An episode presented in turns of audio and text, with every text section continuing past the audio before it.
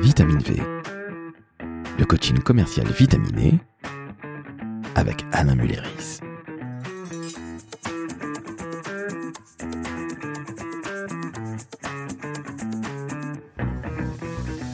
Salut Alain, Salut Laurent, comment va? Très bien et toi? Ça va, il fait chaud, il fait beau, on est heureux. Alain, de quoi parlons-nous aujourd'hui? Dis-moi tout. Je voulais te hum, proposer un sujet, mais tu es libre de l'accepter ou pas comme d'habitude, mon cher Laurent.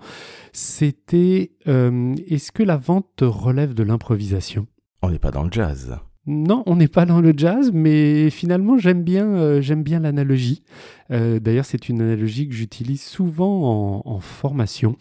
Pourquoi? Parce que j'entends beaucoup de commerciaux qui me, qui me disent que sont les rois de l'impro et, ils me le disent d'un air euh, vraiment euh, très très fier. Donc euh, je me pose et je te pose peut-être d'ailleurs la question est-ce que la vente doit forcément relever de l'improvisation? Est-ce que l'improvisation est une qualité du commercial? Je pense qu'à un moment, il faut savoir s'adapter. Après, improviser, c'est pour les tocards. Ah, t'es un peu dur là, t'es, t'es- t'es dur avec ces mots, voilà. Donc j'avais envie, pour t'illustrer ce beau thème, euh, la vente et l'improvisation, de te parler d'une histoire vécue, une histoire qui m'est arrivée il y a, il y a quelques années, euh, voilà, qui, à mon avis, illustre parfaitement euh, ce que peut être une vente totalement improvisée. À l'époque, je travaillais pour un éditeur de logiciels. Et hum, j'étais directeur commercial, donc tu vois, ça remonte maintenant à, pas mal d'années. Je pistais un acheteur. Voilà, tu sais que j'ai la prospection en moi, je suis un chasseur, j'adore ça. Et pendant, euh, allez, 6, 7, 8 mois, j'ai pisté l'acheteur de l'UGAP. Euh, donc l'UGAP, c'est un groupement euh, des administrations françaises qui fait un certain nombre de référencements. Et quand tu es référencé au sein de l'UGAP, ben, n'importe quelle administration a la possibilité de commander tes produits, évidemment euh, souvent à un tarif préférentiel, mais c'est le but en tout cas d'une distribution auprès de l'administration française. Euh, je trouve au bout de quelques mois euh, le nom, euh, le, nom de, de l'utilisateur. Alors je tiens à dire qu'aujourd'hui évidemment la recherche est, est, est vraiment simplifiée car nous avons la chance d'avoir un produit comme LinkedIn. À l'époque, LinkedIn n'existait pas, n'avait pas encore été développé. Et donc, je trouve le nom, je trouve les coordonnées de ce monsieur et j'ai enfin un rendez-vous, c'est-à-dire qu'il m'accorde enfin un rendez-vous d'une heure, euh, si mes souvenirs, au mois de juin, euh, en fin de journée. Et euh, je travaillais à l'époque à Levallois-Perret. Ses bureaux à ce monsieur étaient juste à côté de la gare de Lyon.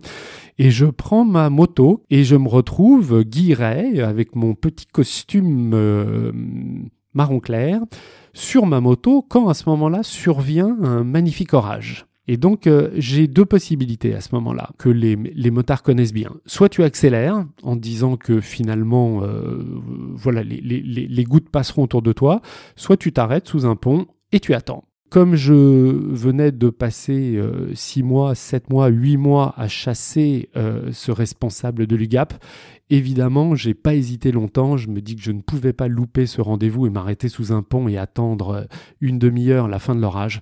J'ai donc accéléré en faisant bien évidemment très attention, mais j'ai poursuivi mon chemin. J'arrive donc en bas euh, de l'immeuble de l'UGAP et je suis une espèce de serpillière vivante. Et je et j'entre dans le dans les locaux de l'UGAP et je me rappelle très bien parce qu'il y avait une magnifique moquette d'au moins 4 ou 5 cm et à chaque pas où j'avance euh, vers la personne qui est à l'accueil, j'entends mes pas qui font floc floc, floc, Et euh, dix minutes après, mon interlocuteur, euh, responsable de l'UGAP, vient me chercher. Et au moment où je me lève et que je m'extrais du siège en cuir, j'entends une espèce de...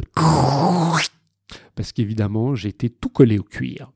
Euh, je dis bonjour au monsieur qui me serre la main de manière très agréable. Je pense que la main était la seule partie de mon anatomie qui était sèche. Et je me confonds d'excuses en, le voyant et en lui disant que s'il préférait effectivement que je sois dans une autre tenue, euh, nous pourrions tout à fait euh, rebloquer tout de suite un, rendez-vous, parce que ça tu me connais, quand, j'ai un responsable sous la main, euh, je, je, ne pars pas, mais que s'il préférait effectivement faire le rendez-vous dans d'autres conditions, ça ne me posait strictement aucune difficulté. Il me dit qu'il est OK, euh, nous prenons l'ascenseur, nous allons dans son bureau, je m'assois encore dans un autre fauteuil en cuir et dans ces cas-là, c'est le même bruit qui se passe.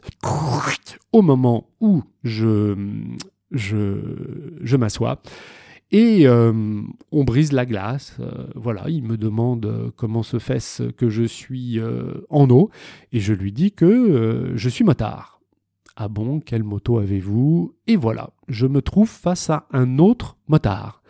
Et pendant une bonne heure, nous échangeons euh, comme, euh, comme deux copains de, de régiment sur euh, les différentes motos que nous avons eues, sur les différentes sensations que nous avons eues sur des motos, sur les différents voyages que nous avons faits.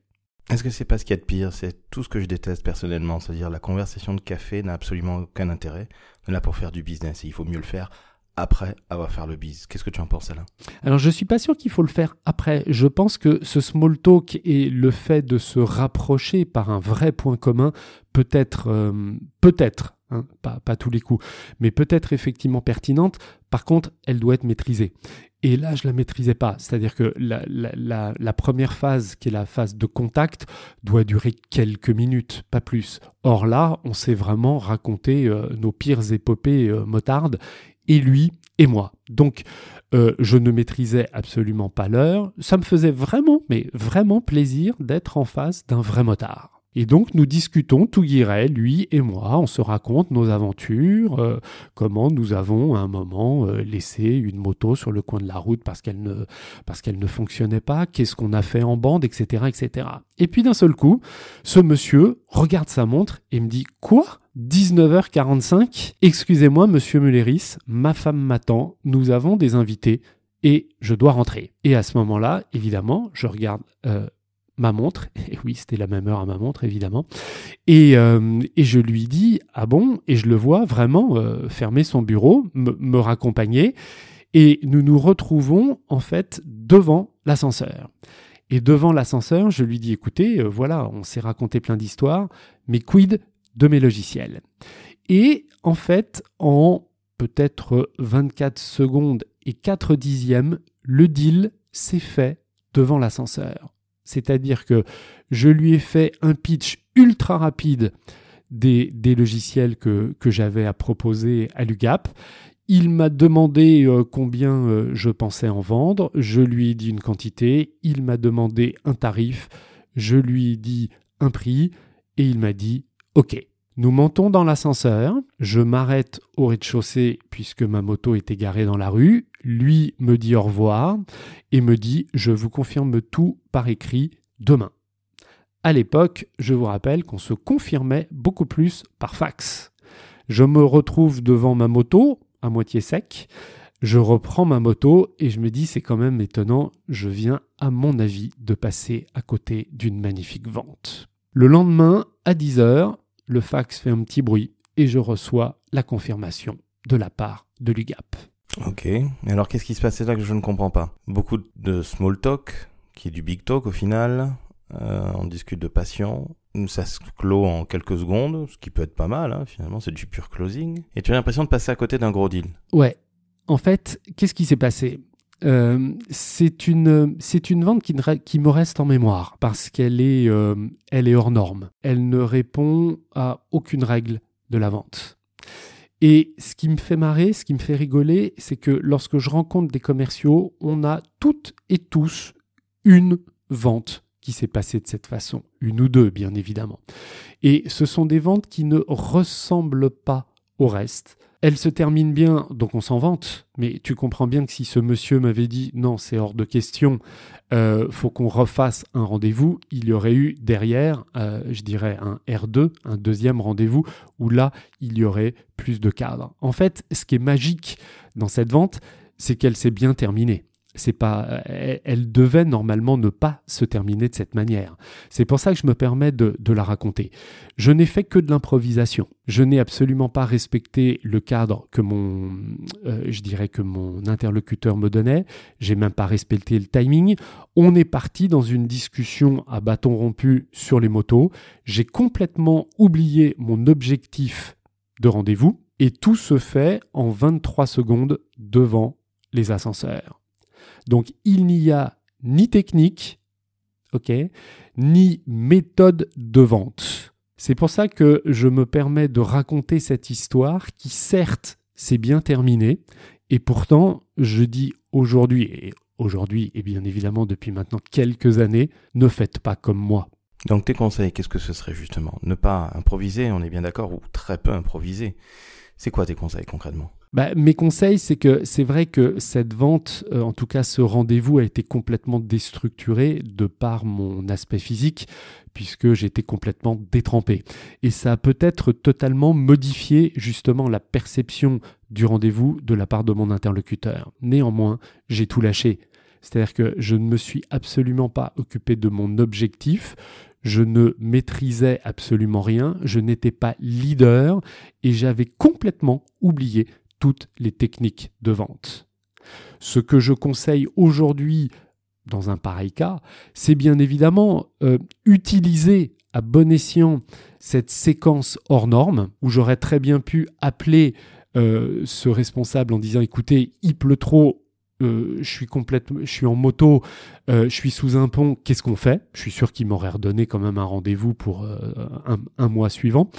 ça, par contre, la persévérance, j'y crois. je lui ai montré que j'avais envie de faire ce rendez-vous, mais très clairement, il n'y a pas eu de technique. Or, je pense que si j'avais mis euh, du temps pour discuter moto et que si à un moment j'étais revenu vers de la technique de vente, vers les produits, vers une bonne argumentation, vers peut-être euh, des objections qu'il aurait eu à me poser, eh bien là, on était dans le commun, dans le quotidien du commercial. Entendu donc l'improvisation à utiliser avec beaucoup de modération. Oui. Toujours être très préparé. Oui. Savoir à qui on parle. Aujourd'hui, c'est beaucoup plus simple qu'auparavant. Absolument. Garder en tête évidemment ses arguments. Oui. Et puis éviter d'être un commercial ou une commerciale sulfateuse ou sulfateur, bref, bourrinos, non merci. Absolument. C'est-à-dire que faut rester dans l'humain.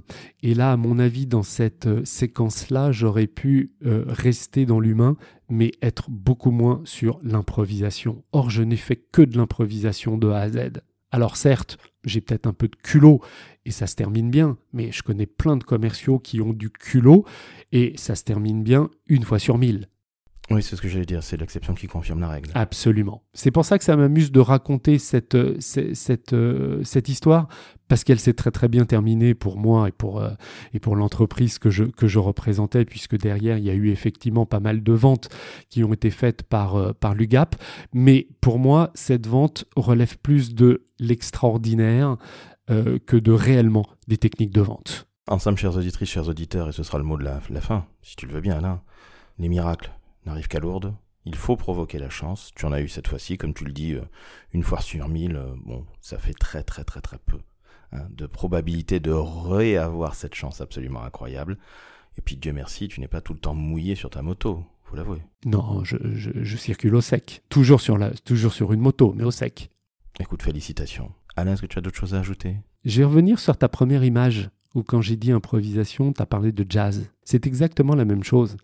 Euh, je suis un, mélomane, j'écoute beaucoup de jazz. Imaginez à un moment euh, des grands musiciens de jazz ne pas avant faire leur gamme et de pas maîtriser la musique. Tous les grands musiciens de jazz, euh, c'est justement parce qu'ils maîtrisaient à 1000% le cadre qu'ils peuvent à un moment sortir du cadre et proposer autre chose. Exactement, vous demanderez à Miles Davis de là où il se trouve comment il faisait, mais c'était un véritable bourreau de travail, c'était quelqu'un de très carré, et même s'il passait euh, parfois beaucoup de temps un peu perché dans les étoiles, c'était quand même quelqu'un d'ultra carré, et moi qui suis batteur, je peux vous garantir que l'improvisation, non merci. D'abord on répète, on fait ses papas-maman, on fait ses paradiddles, et bref, je suis en train de m'emporter parce que je parle de la grande passion de ma vie qui est la musique. Pas le jazz, mais plutôt le rock et la soul. Bref, Alain, c'est sur cette parenthèse musicale qui a duré un peu longtemps, il faut bien l'avouer. Mais nous sommes en été. Hein Absolument, c'est ce qu'on aime. Exactement. Chers auditrices, chers auditeurs, Vous avez entendu quelque chose d'absolument formidable. Alors, qu'est-ce qu'on fait Alain? Qu'est-ce qu'ils doivent faire nos auditrices, nos auditeurs Dis-moi tout. Bah, à mon avis, si vous aimez, euh, faut mettre au moins 5 étoiles. Voire Et- 6. et- voire 6. Et évidemment, un commentaire sincère et authentique de votre part. Et toujours positif. Évidemment. On te remercie Alain. Chers auditrices, chers auditeurs, je vous souhaite de l'amour, de la santé et plein de business. À bientôt Alain. Bye bye, à bientôt.